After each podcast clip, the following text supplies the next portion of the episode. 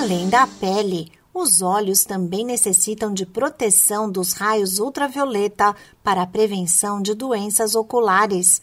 Algumas opções são utilizar boné, viseira ou chapéu com aba mais larga. Outro recurso são os óculos de sol, mas nesse caso é preciso escolher um modelo eficiente. O fato de a lente ser escura não garante que o dispositivo possua os filtros adequados para proteger a visão da radiação do sol. Eu sou a Sig Eichmeier e no Saúde e Bem-Estar de hoje converso com o oftalmologista Leôncio Queiroz Neto sobre os cuidados que devem ser tomados com o uso do óculos de sol. O médico reforça que é importante que o modelo tenha a proteção do filtro ultravioleta para bloquear 100% da radiação UV. Geralmente vem no óculos um selo em que vai ter a NBR.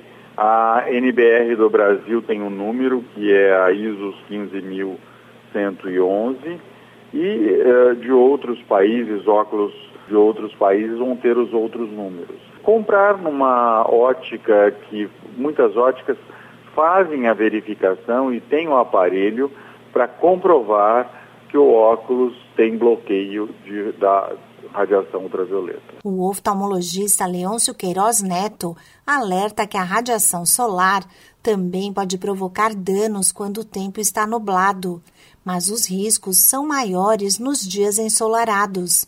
De acordo com o especialista, alguns sinais merecem atenção. É uma irritação do olho, uma ardência ocular e, e o olho fica vermelho.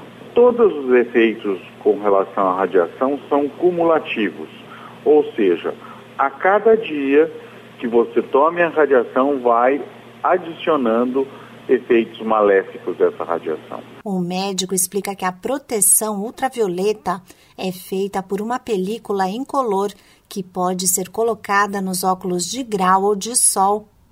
Ele cita algumas das doenças oculares que podem ser causadas pela radiação solar. O pterígio, aquela pele que cresce na superfície ocular, causando irritação, deixando o olho vermelho.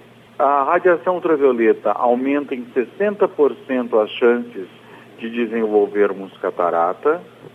E a mais séria de todas é a degeneração macular relacionada à idade, que geralmente acontece após os 65, 70 anos de idade. O oftalmologista reforça que as doenças provocadas pelo sol na visão costumam demorar para aparecer por isso é importante proteger sempre os olhos, mesmo quando não há nenhum sintoma.